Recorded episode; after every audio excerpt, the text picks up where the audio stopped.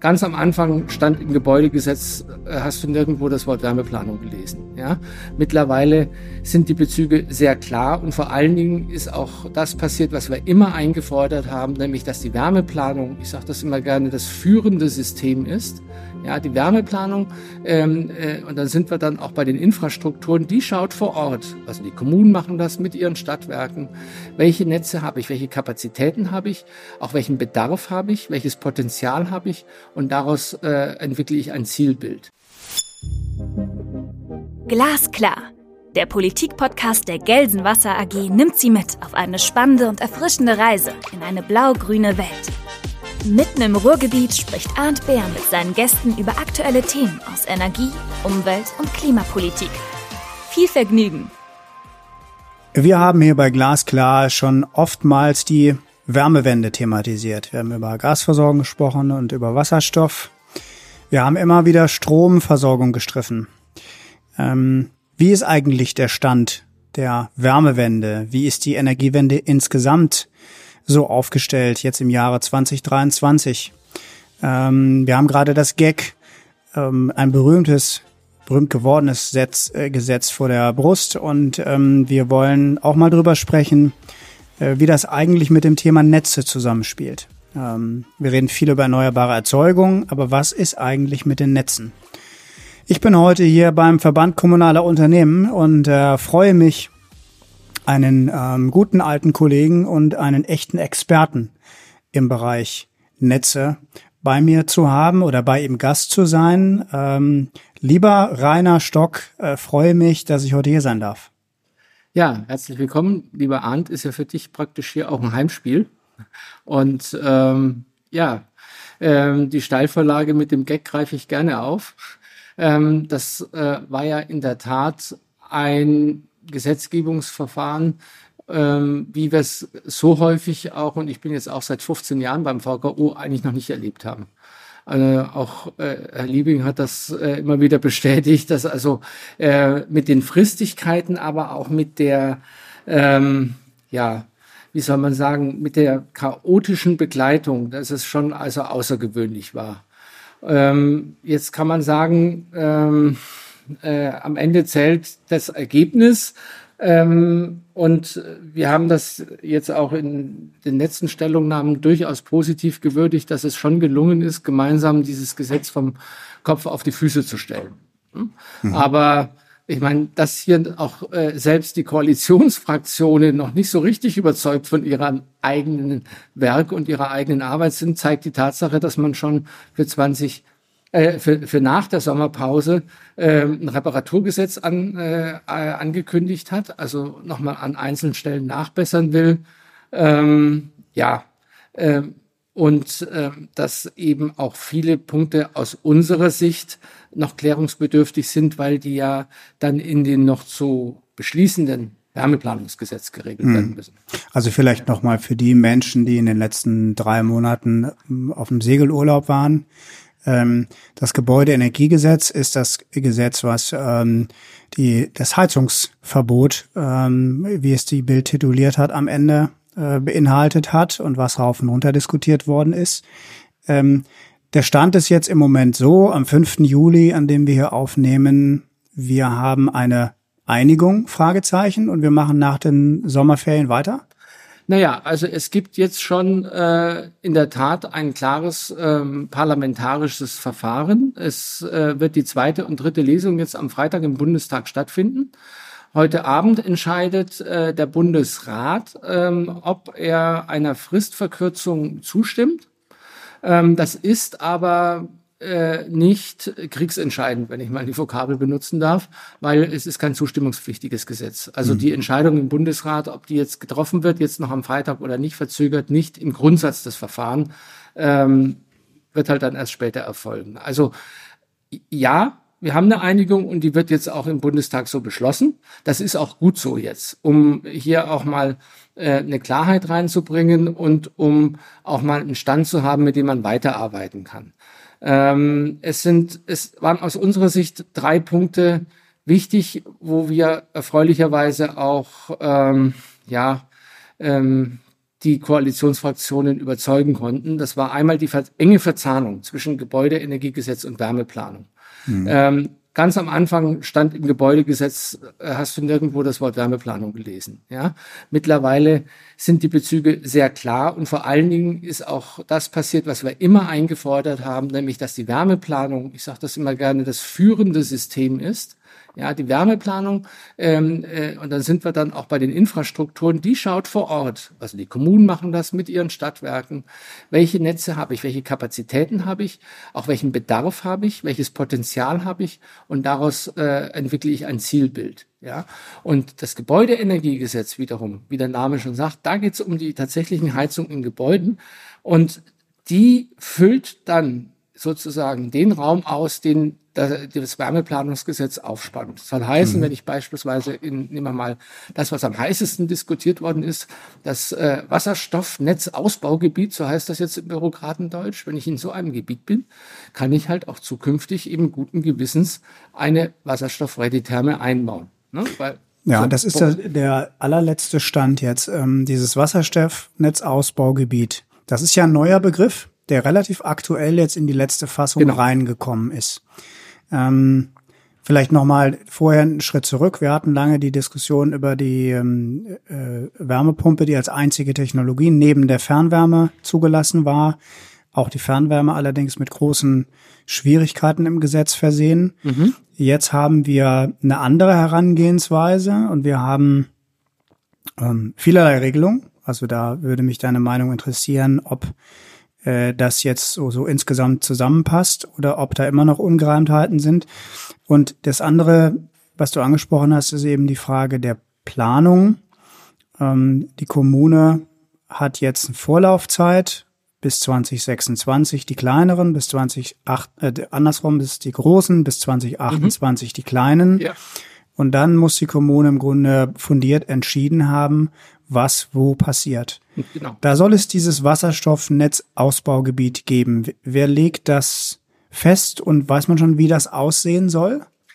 Also es gibt diesen berühmt-berüchtigten Paragraphen 71k. Da steht das auch alles drin und der wurde in der Tat im Zuge dieser ganzen Gesetzgebungsnovelle mehrfach komplett äh, umgeschrieben.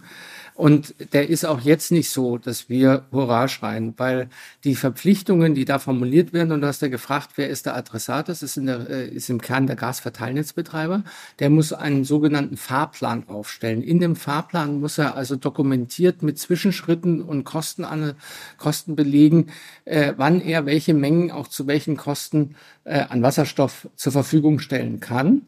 Damit nicht genug, weil man den Netzbetreiber äh, offensichtlich im Grundsatz nicht traut, äh, wird das Ganze, soll das Ganze zukünftig auch noch von der Bundesnetzagentur geprüft und ähm, kontrolliert werden. Auch das ist da als neue Pflicht mit verankert. Also mhm. äh, dieser Entwurf atmet schon ein tiefes Misstrauen gegenüber äh, den ja, Kommunen oder den Netzbetreibern. Ähm, an Aber der wo kommt Stelle, das her? Meinst du, das hat ja Ingbert Liebing auch in der richtigerweise in der Anhörung gesagt.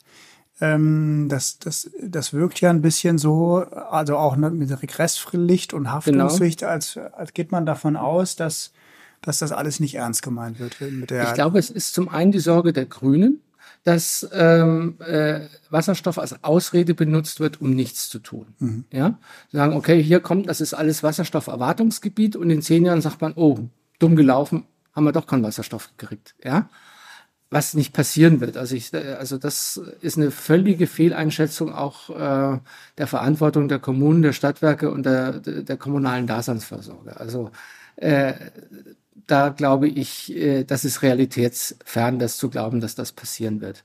Was man jetzt gemacht hat, ist, dass man versucht hat, sehr, sehr kleinteilig, und diese Kleinteiligkeit zieht sich an vielen Stellen durch den ganzen Gesetzentwurf, mhm. Vorgaben zu definieren, ähm, um möglichst ähm, ja, äh, ja, äh, sicher zu sein, jetzt mal aus Sicht des Gesetzgebers, aber auch die Anforderungen hochzustellen. Du hattest die Regresspflichten angesprochen, wenn man, die gibt's auch bei Fernwärme, hatten wir heute auch ähm, im Präsidium diskutiert, dass das ein kritischer Punkt ist, weil der eben auch dazu führen kann, dass ich als äh, Fernwärmenetzbetreiber mir genau überlege, ähm, wo ich ähm, feste Zusagen mache, wenn ich dadurch Regresspflichten auslöse. Also ich werde eher äh, vielleicht dann eher langsam und peu à peu neu anschließen, wo ich mir absolut sicher bin, aber mich mit also weitreichenden Anschlusszusagen eher zurückhalten, weil das kann natürlich dann doch mal sein, dass vielleicht Projekte mhm. so nicht realisierbar sind. Mhm. Und da möchte ich nicht mit einer Regresspflicht dastehen. Also das, was man ähm, in dem Sinne Verbraucherschutz oder Kundenschutz in vielleicht bester Absicht da in das Gesetz hinein formuliert hat, kann im Ergebnis dazu führen, dass es eher Attentismus oder Zurückhaltung auslöst. Regresspflichten ist da ein sehr klares Thema.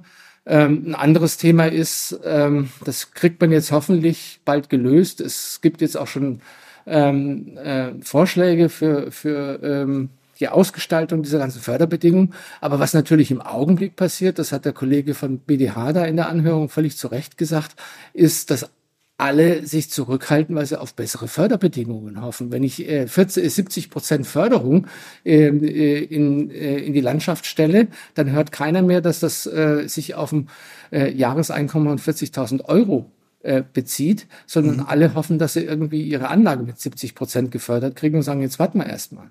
Also das, äh, Markus Staud hatte das ja auch äh, anschaulich in, in Einzelbeispielen dargestellt. Ich glaube, wir haben in, im letzten Jahr einen 100 Prozent Zuwachs der Ölpumpe gehabt oder der, der Ölheizung. Äh, klar, jetzt kann man sagen, das ist der letzte Run, der eben noch ähm, stattgefunden hat. Das ist sicherlich kaum zu verhindern, wenn man solche Gesetze macht, solche Verbote macht. Aber wir haben jetzt natürlich auch keinen mehr, der im Moment sich ähm, für eine neue Heizungstechnik entscheidet. Kenne ich auch aus dem persönlichen Umfeld, ehrlich gesagt, niemanden, der sich im Moment trauen würde, eine solche Entscheidung zu treffen. Ist denn diese Förderung am Ende ausreichend? Also die ist jetzt auf 30.000 Euro gedeckelt und ich habe verstanden, die bezieht sich nur auf den Heizungsteil. Das heißt, die Diskussion, die dort geführt worden ist, ähm, was ist mit Dämmmaßnahmen? Äh, das ist ja der Hinweis gewesen von einem Vertreter auch, die sollen angeblich dann nicht mit eingerechnet werden. Und wenn man die mit einrechnet, dann sind ja 30.000 Euro weniger als vorher. Also da kommt man ja mit 50 Prozent Förderung wahrscheinlich gar nicht hin. Ja. Also ich gestehe freiwillig, äh, ich bin jetzt nicht der Experte für die, für die neuen Förderbedingungen und in, so im Detail liegen die auch noch nicht vor. Soweit ich sie kenne, beziehen sich die aber auf die Heizung. Und da ist es, glaube ich, schon ja. ein recht plausibler Ansatz zu sagen, also ich ziehe erstmal so einen Deckel ein. Ich habe das privat äh, einmal durch, kann ich hier gerne erzählen. Wir haben uns auch schon frühzeitig um eine Wärmepumpe gekümmert Mhm. Ich habe einen fertigen äh, BAFA-Förderbescheid über 12.750 Euro zu Hause liegen. Die Wärmepumpe kostet mich mit Einbau 30.000 Euro. Also ähm, so verhält sich das dann ungefähr. Dämmen braucht man nicht, weil das Haus in Ordnung ist. Mhm. Ich habe mal spaßeshalber unsere Gastherme rumbuckert und wir überlegt haben, äh, überbrücken wir die Zeit, ähm, bis Fernwärme kommt, vielleicht mit der neuen Gastherme. Da äh, rufen die Installateure im Augenblick auch Angebote von 15.000 auf. Also mit Förderung und Wärmepumpe bin ich heute schon fast in der gleichen Liga. Darum würde ich jetzt mal sagen, äh, mit diesem First Mover Rabatt, da gibt's ja nochmal 20 Prozent zusätzlich, ist das, glaube ich, schon eine vernünftige Kiste. Wenn ähm, du in einem Gebäude bist, was du, was äh, die Vorlauftemperaturen nicht braucht und was dann funktioniert. Richtig, aber diese Wärmedämmung, meine ich, das muss aber über die bestehenden BAFA-Programme kommen. Da gibt's ja welche. Also das, äh, da hast du völlig recht. Äh, dafür reicht dann das, was hier an Beträgen genannt wird, natürlich im hm, Leben nicht Okay, aus. aber das kann man kombinieren. Ja. Also da würde man die BAFA, ja. die schon jetzt für energetische Sanierung ja ähm, zu ziehen sind, würde man nehmen. Ähm, gut, da sagt man, ja, die, die sind nicht mehr attraktiv, weil die Zinssätze zu niedrig sind. Ja. Aber gut, das sind alles Dinge, ja. man kann es nie 100% recht machen, aber okay, habe ich verstanden, das würde man dann kombinieren miteinander. Genau.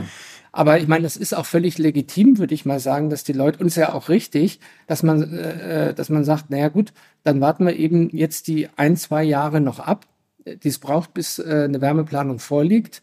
Ähm, und ähm, gerade auch in den größeren Städten äh, bin ich mir sicher, dass, dass erste Aussagen, also wo sind, äh, wo sind Fernwärmegebiete, kann man sich übrigens in Berlin auch relativ leicht angucken. Energieatlas ja. Berlin, da kann man hausnummernscharf gucken, ob da ein Fernwärmenetz in der Nähe ist. Hm. Heißt noch nicht, dass man sofort angeschlossen wird, aber ähm, zumindest das, ist die Chance relativ groß, genau. dass der so Versorger dann sagt, okay, Richtig. das macht Sinn, da zu verdichten. Ja, und äh, das war dann auch so der äh, letztendliche Move, der dann dazu geführt hat, wo wir gesagt haben, ja gut, dann stoppen wir das erstmal und jetzt äh, schauen wir mal, ob das äh, diese Planung sich realisiert, weil das wäre nun schwachsinnig, sich die Wärmepumpe hier aufs Dach zu stellen, hm. wenn Fernwärme kommt. Ne? Hm.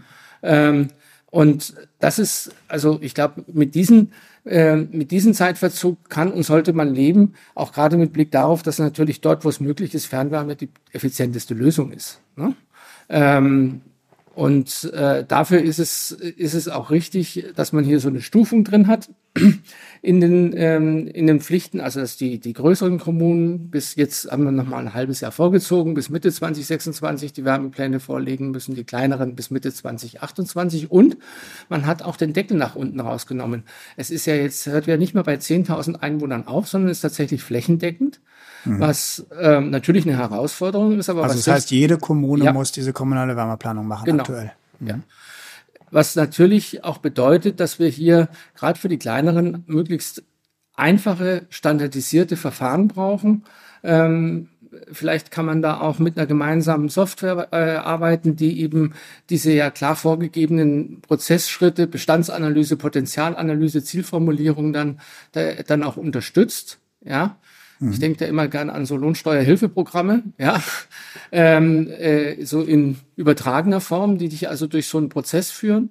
Äh, Wäre vielleicht auch eine schöne Aufgabe für dieses Kompetenzzentrum Wärmewende in Halle, ja, äh, mhm. äh, sich mal um sowas zu kümmern ähm, und, äh, und da äh, mit zu unterstützen. Ähm, also ich glaube, da geht viel über Kooperationen, passiert ja auch schon. Ich kenne es eben auch aus äh, Baden-Württemberg. Äh, die Stadtwerke Ulm äh, unterstützen viele kleinere Umlandkommunen bei der Wärmeplanung. Also das, das denke ich, ist, ähm, ist etwas, was, was richtig und wichtig ist. Ähm, um nochmal was Positives zu nennen, was, äh, was äh, auch wir dringend gefordert haben, ist, dass diese unrealistischen Zielvorgaben für die Fernwärme aus dem GEC rauskommen. Das waren diese 50 Prozent EE bis 2030 ähm, für äh, Bestandsnetze und für neue Netze sogar 65 Prozent. Mhm. Ähm, weil beides eben auch äh, dazu geführt hätte, dass es eher Zurückhaltung beim Netzausbau, äh, beim Fernwärmenetzausbau auslöst, weil man Sorge hat, die, äh, diese, dieses Kriterium nicht zu erreichen und sich erstmal um diese 50 Prozent gekümmert hätte oder 65 Prozent bei neuen.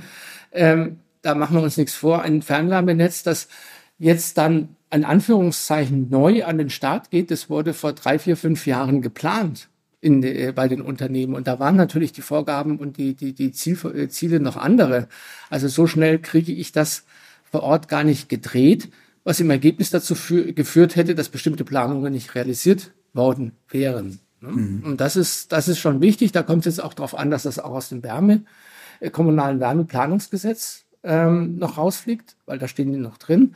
Wäre alles, alles andere wäre aber total inkonsistent vom Gesetzgeber. Also da gehen wir fest von aus. Wer macht denn diese, also wenn man jetzt mal überlegt, okay, also der Gedankengang ist jetzt, nachvollzogen worden, auch von den Parlamentariern, dass man zuerst eine Planung macht und dann ähm, aussortiert ähm, und dass man eben stärker auch auf die Infrastruktur guckt, also auf die Voraussetzungen.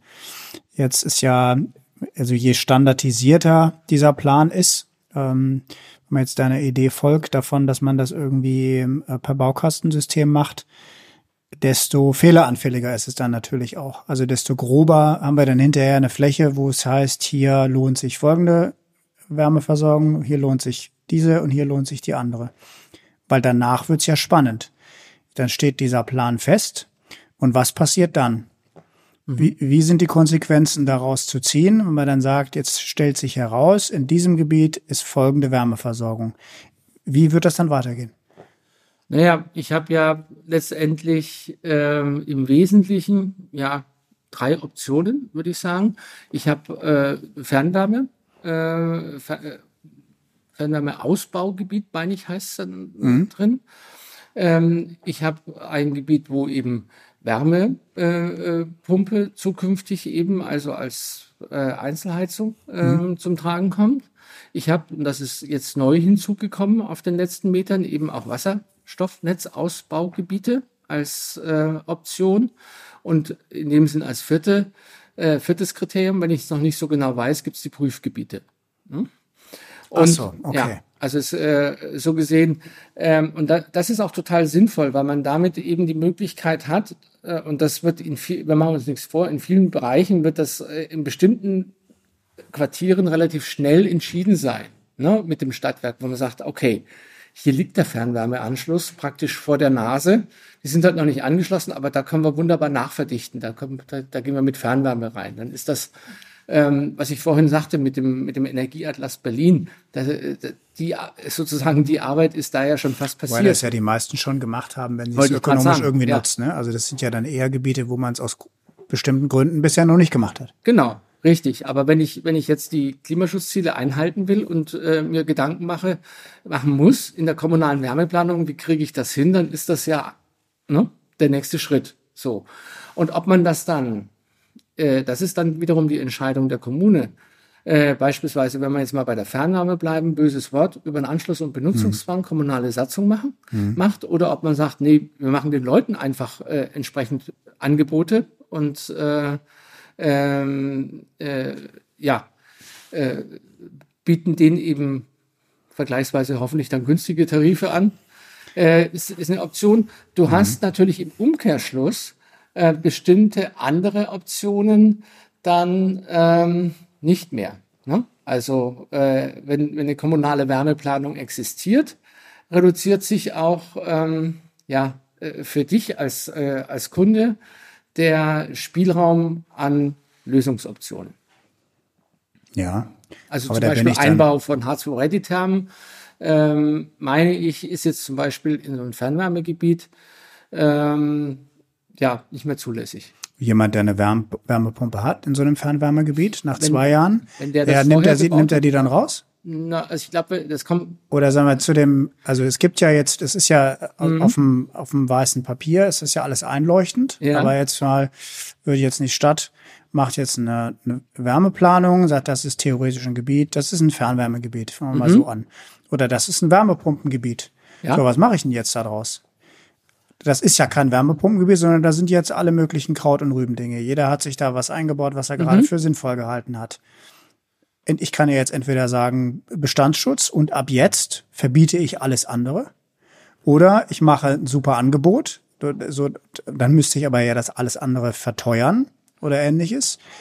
Oder ich, ähm, Extremfall, ähm, reiße alles raus oder fördere alles raus, was bisher da ist und mache mhm. daraus ein Wärmepumpengebiet. Ja, naja, also man muss, das ist äh, wichtig, weil das war auch ganz von Anfang an immer einer der bewusst gestreuten, naja, Irrtümer, ist immer vorsichtig zu sagen.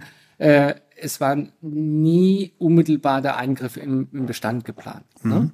Also Bestand konnte immer erstmal weiter betrieben werden. Und das gilt natürlich auch jetzt in dem neuen Entwurf. Wenn ich also äh, meine Gastherme, meine Ölheizung habe, äh, und die läuft, äh, hat eine hat eine Havarie, dann kann die entweder äh, dann kann die repariert werden und ich kann die auch erstmal weiter betreiben. Mhm.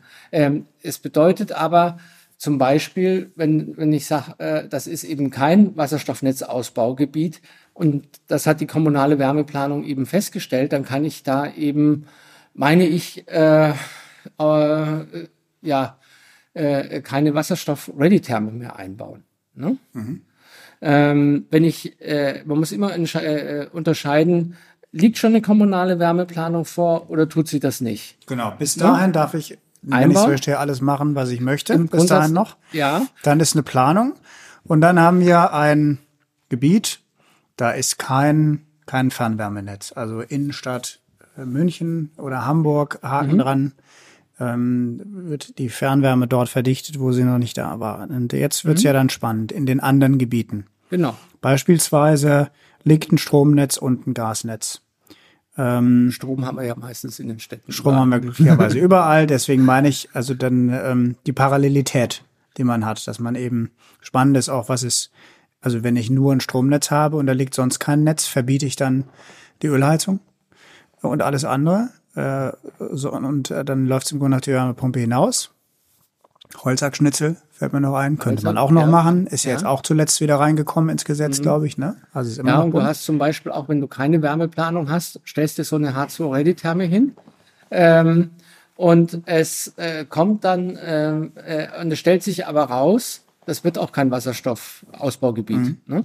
Dann gibt's ja Verpflichtungen, dass du bilanziell äh, 20, 30, 15 Prozent Biomethan äh, und dann 35 sind es, glaube ich, schon 65 Prozent und das geht dann hoch. Du musst sozusagen deine CO2 äh, Minderungspflicht dann alternativ über einen äh, ja, Biomethan-Liefervertrag erfüllen. Tarif Ja, dann sozusagen, Tarif, der genau. wahrscheinlich angeboten wird. Wenn man dann, dann ein Ja. Stück teurer wird, Ja. wo der Energieversorger versichert, dass er vermutlich dann Ja, bilanziell. Genau, so und so viel. Prozent Genau. äh, erneuerbares Gas äh, bei sich in der, im Mix hat. Richtig. Das ist so genauso ein Punkt. Du kannst sozusagen so ein bisschen enter at your own risk. Ja, kannst du machen, hast aber dann nachher die Anforderung, dass du, wenn das nicht so kommt, eben das entsprechend bilanziell nachweisen musst. Ja? Ja, äh, zu deiner Frage. Ja, im Prinzip hast du da nicht mehr allzu viele Möglichkeiten. Wenn, also wenn da kein Gasnetz liegt, ist eh blöd, dann bleibt ja nur noch Strom. Und da sagen uns aber auch die Stromnetzbetreiber, naja, das ist ja schön und gut, aber mit dem jetzigen Stromnetz werden wir das so eins zu eins nicht, hin, äh, nicht, nicht hinbekommen. Ja. Also ähm, natürlich kann 14a da helfen, dass man mal äh, ähm, die, die Last verschiebt, dass die Wärmepumpen vielleicht nicht gerade in der Abendspitze pumpen. Was ist 14a, müssen wir vielleicht kurz erklären. äh, Ja. Steuerbare Verbrauchseinrichtungen, das sind jetzt die Festlegungen, die jetzt praktisch von der Bundesnetzagentur bis Ende des Jahres eben auch, ähm, ja, also da läuft jetzt die zweite Stufe der Konsultation, die sollen bis Ende des Jahres dann auch stehen, festgelegt werden und die eben ein Mechanismus ähm, beschreiben, der es ermöglicht, ähm, äh, zu bestimmten Zeiten ähm, die Leistung zu dimmen. So wird das jetzt immer genannt. Also, Ja. äh, dass halt äh, nicht gerade die Wärmepumpen ähm, äh, von 18 bis 20 Uhr in der Abendspitze auch noch laufen, sondern an der Stelle nicht auf Null, aber äh, auf einen äh, geringeren Wert runterfahren. Ne?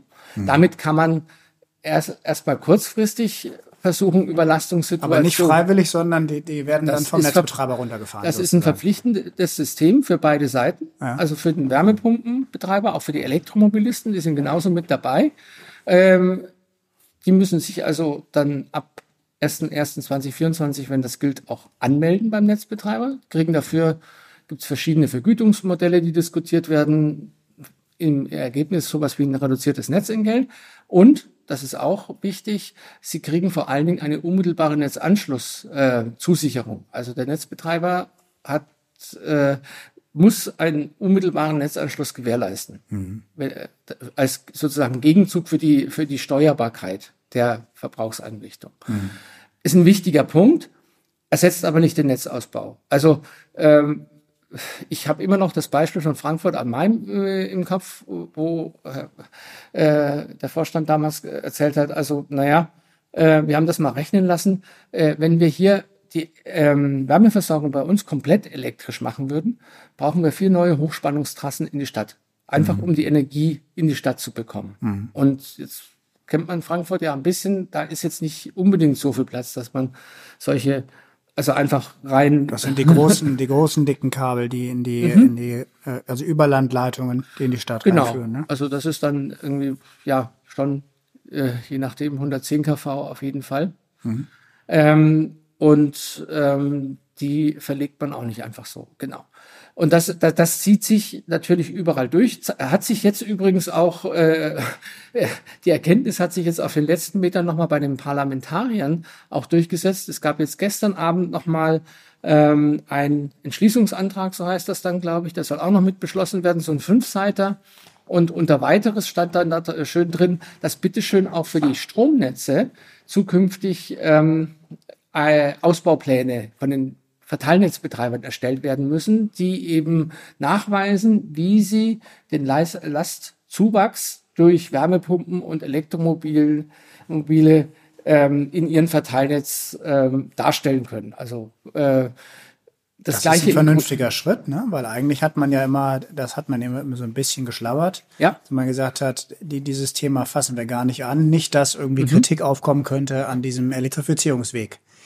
Äh, man ist jetzt also auch da einen Schritt weiter und hat gesagt, äh, wir müssen jetzt mal auch transparent mit eingestehen in dem Gesetz, dass auch hier ein massiver Ausbau geschehen muss. Genau, also ähm, Was ja der, gut ist am Ende. Der, ne? Auf der einen Seite ja ist es natürlich, äh, äh, sage ich jetzt mal so, als auch aus Bereichsleiter Netzwirtschaft nicht so schön für Netzbetreiber, wenn die sich eine zusätzliche Verpflichtung zur Dokumentation einfangen. Mhm.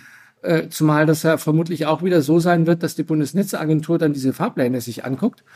Auf der anderen Seite ist es aber auch genau aus dem Grund, äh, kann das auch äh, die, die Diskussion da mit den Kollegen im Tulpenfeld ähm, entspannen, weil äh, wenn man den dokumentiert, was in dem Netz für ein konkreter Ausbaubedarf besteht über so einen Fahrplan, ähm, kann sich vielleicht so eine Kostengenehmigung auch ein bisschen abkürzen. Tulpenfeld ist die Adresse in Bonn von der Bundesnetzagentur ja. für alle nicht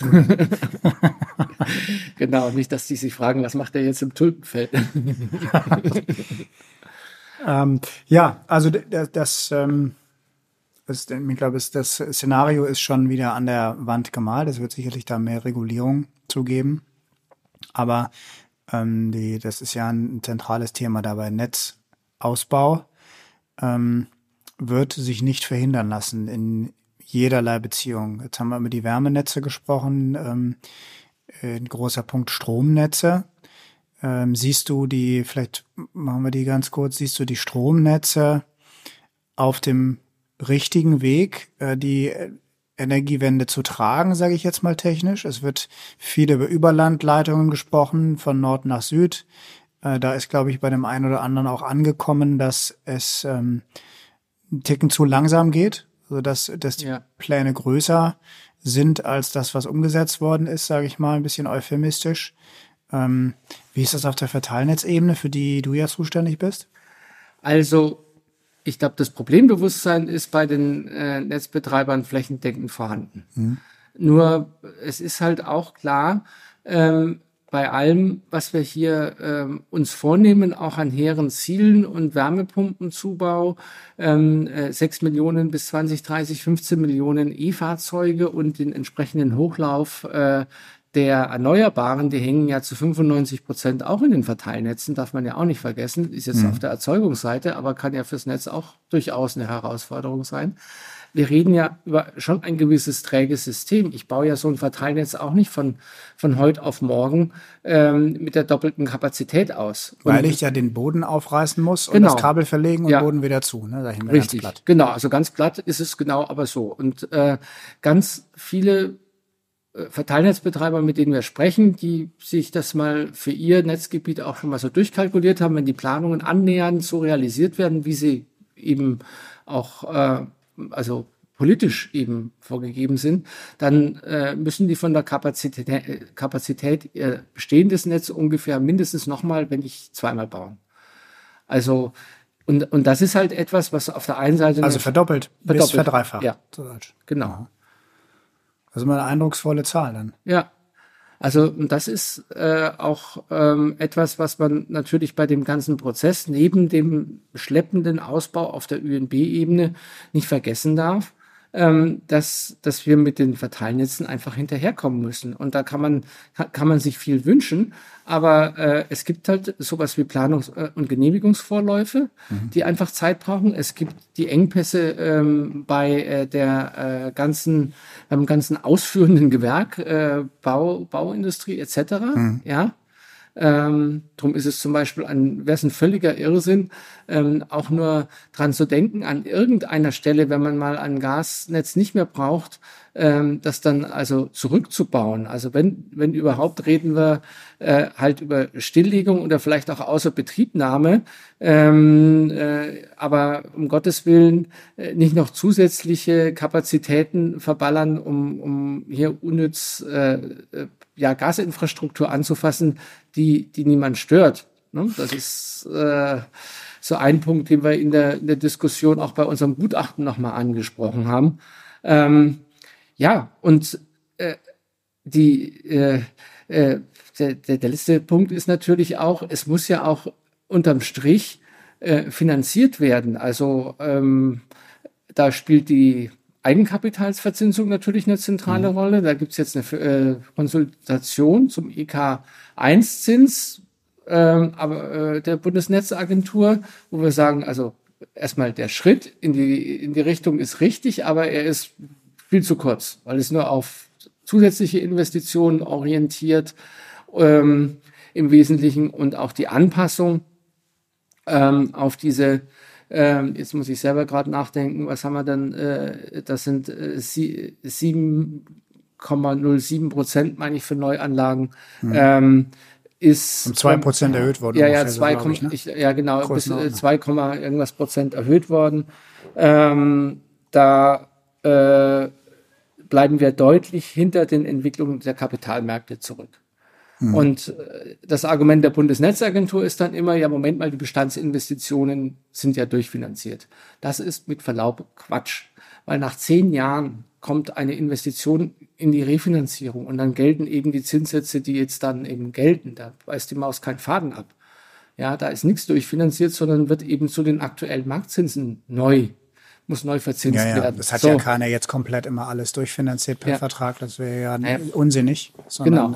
So, aber das ist so ein Punkt, wo äh, natürlich auch ähm, die Unternehmen Klarheit brauchen und auch äh, entsprechende Randbedingungen. Und ganz grundsätzlich ist ja auch die Frage, wo kommt, selbst wenn man mal sagt, äh, die Finanzierung, äh, die Verzinsung stimmt, ist ja immer noch die Frage, wer gibt überhaupt das Geld? Ja, dazu rein. Ne? Weil da reden wir ja über Summen, die auch ähm, in der Regel eine Kommune nicht einfach irgendwo aufbringen kann. Mhm. Und auch die Aufnahme von Fremdkapital stößt dann ganz schnell an seine Grenzen. Also deswegen haben wir beispielsweise jetzt auch aktuell ein Projekt angeschoben im VKU, wo wir auch mit Banken ähm, äh, gemeinsam solche Finanzierungsoptionen, neue Finanzierungsmodelle eben diskutieren. Ja, das ist, das habe ich gesehen. Ich glaube, das wird eine ganz neue äh, große Baustelle, die jetzt äh, gerade erst auf dem Schirm ist, ähm, die aber jetzt wahrscheinlich die Politik ausnahmsweise mal nicht zu 100 Prozent lösen kann direkt, sondern da müssen wir uns eben als Branche die Frage stellen, wie können wir attraktiver werden noch für Banken? Und äh, vielleicht können wir, wie können wir mit Banken in der Tat zusammenarbeiten, dass ähm, die bereit sind, wie früher, auch die nötigen Gelder zur Verfügung zu stellen, um solche Infrastrukturen zu leisten. Die Politik kann ähm, zumindest eines tun und wieder Ruhe reinbringen in das Ganze. Das höre ich immer mal wieder von Investoren äh, und von Leuten, die draufschauen auf die Branche, dass man dieses Vertrauen äh, in die stetigen Rahmenbedingungen nicht mehr so richtig hat, ähm, weil die zu schnell gewechselt werden in der Politik. Also das ist ja Gift für Kapitalmärkte im Grunde, dass man sich nicht darauf verlassen kann. Du hast die, die Studie angesprochen für Gasnetze, für den mhm. zweiten großen Teil, der an kommunaler Infrastruktur da ist, den die mhm. Stadtwerke haben.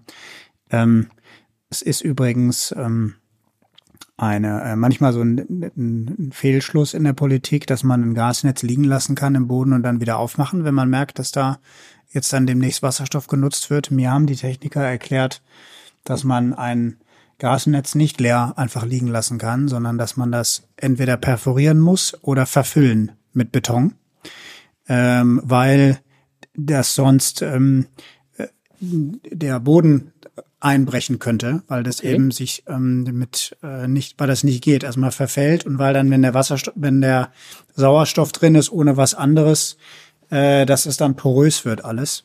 Ähm, ist ein interessanter Punkt, den wir vielleicht nochmal dann ähm, an anderer Stelle ausführen ja, sollten. Gerne.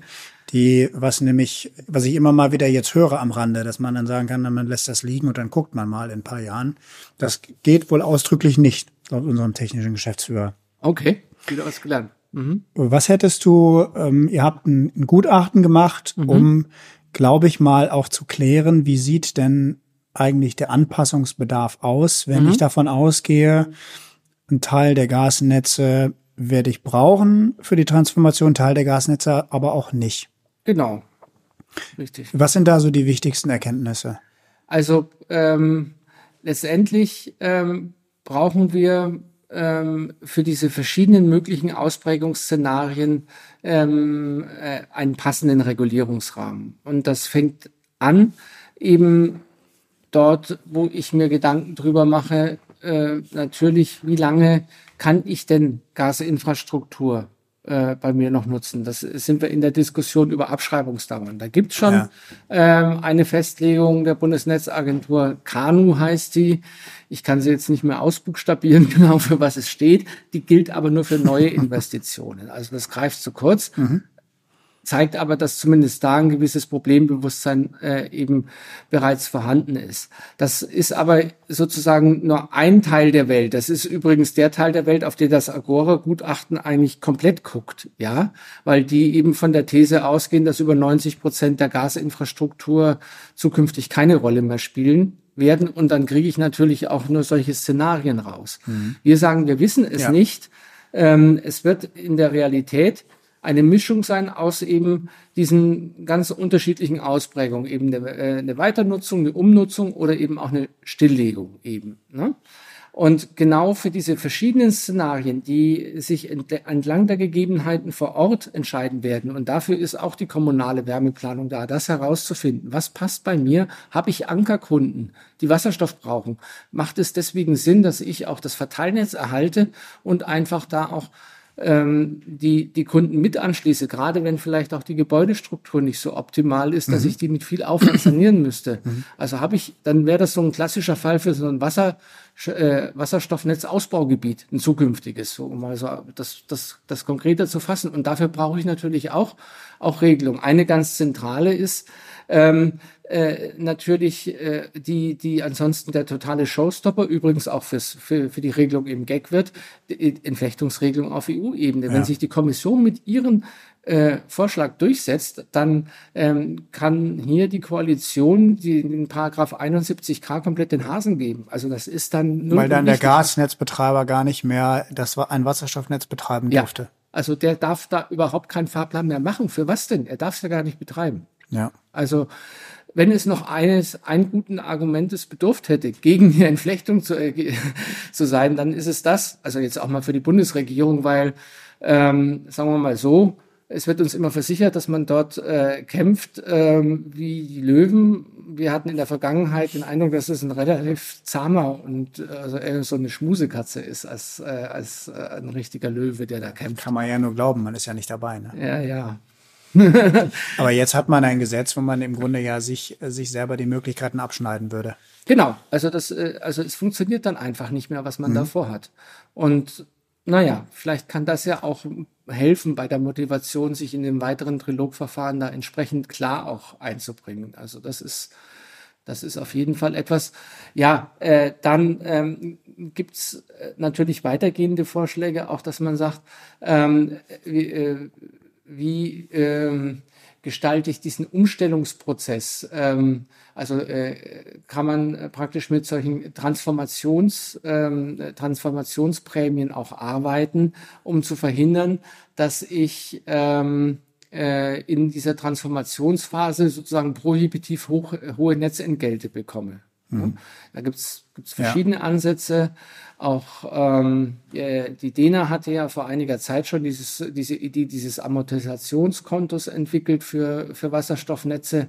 Auch, auch Überlegungen in die Richtung können wir uns vorstellen. Und so ein bisschen nach vorne geguckt, ähm, äh, mit Blick auf Konzessionsverträge, ähm, dass man schon nochmal drüber nachdenkt, dass zukünftig es ähm, ja durchaus auch äh, sinnvoll ist, bei Konzessionsvergaben eben nicht mehr nur ähm, zwangsläufig äh, ein Medium oder ein, ähm, ein, eine Sparte zu betrachten, sondern an sich wird man ja, ähm, ja Fernwärme, Gas, Wasserstoff und Strom in gewisser Weise zukünftig ja äh, auch gemeinsam denken müssen. Dass das, dass das heute in dem ganzen System noch nicht abbildbar ist und dass das auch unterschiedliche Akteure betrifft, genau. ist gar keine Frage. Aber zumindest als, ähm, als, als, als, als Denkmodell für die weitere Diskussion halte ich den Ansatz schon für wichtig, dass wir dann auch mit adressiert haben. Ich habe mir das ähm, angeguckt, das Gutachten. Ich halte da sehr viel von. Ich glaube, dass das ist auch öffentlich zugänglich, mhm. glaube ich mittlerweile. Ne? Findet man auf Tagen. Seiten, gibt auch einen Zweiseiter dazu, wo zentrale Punkte nochmal drinstehen. Ja. ja, also es ist ähm, kein Geheimnis und es ähm, kann wirklich jedem zu empfehlen, der sich ein bisschen stärker für das Thema interessiert. Äh, ist zum Teil natürlich sehr fachlich und sehr ähm, technisch die Vorschläge, aber das ist nun mal so, wenn man ähm, das Thema verstehen will, dann muss man sich ein bisschen da reinkämpfen. Ähm, lieber Rainer, ich glaube, es ist rübergekommen, dass ähm, ihr euch sehr stark bemüht, dass ihr euch in die Untiefen begebt, ähm, dass äh, die Bedeutung der Netze, glaube ich, äh, erst im Beginn ist, äh, verstanden zu werden für ähm, dieses große Transformationsthema. Und ähm, ja, ich bin sehr gespannt, äh, wie glaube ich viele von uns, wie das ganze Thema Gag und ähm, Heizungstransformation tatsächlich jetzt ausgeht. Ich glaube, dass da immer noch sehr viel äh, Sprengstoff drin liegt, ähm, auch mit Blick auf die nächsten Landtagswahlen, die so da sind. Ich habe eine An äh, Abschlussfrage, die, die mhm. kennst du ja, die würde ich dir auch gerne stellen. Ähm, und die ist auf, jetzt haben wir Juli, sagen wir mal, die nächsten zwölf Monate gerichtet. Ähm, wenn du eine Frage hättest, die glasklar äh, du gerne beantwortet hättest, ähm, privat oder beruflich, äh, welche würde das sein? Wie viel Wasserstoff bekommen wir 2030 in Deutschland? 2030, okay. Ja, ja gut. Für die nächsten sechs Monate hätte ich jetzt ein Gefühl gehabt. Eine super Frage, Rainer. Ich bin gespannt. Wenn wir die beantwortet kriegen, dann spätestens setzen wir uns zur zweiten Folge zusammen. Ich ja, fürchte, das müssen wir früher machen. Super. Ich danke dir. Ja, danke auch. Das war Glasklar, der Politikpodcast der Gelsenwasser AG. Rund um Wasser, Energie, Klima und Digitalisierung. Wir hoffen, es hat Ihnen gefallen. Danke fürs Zuhören und bis zur nächsten Folge von Glasklar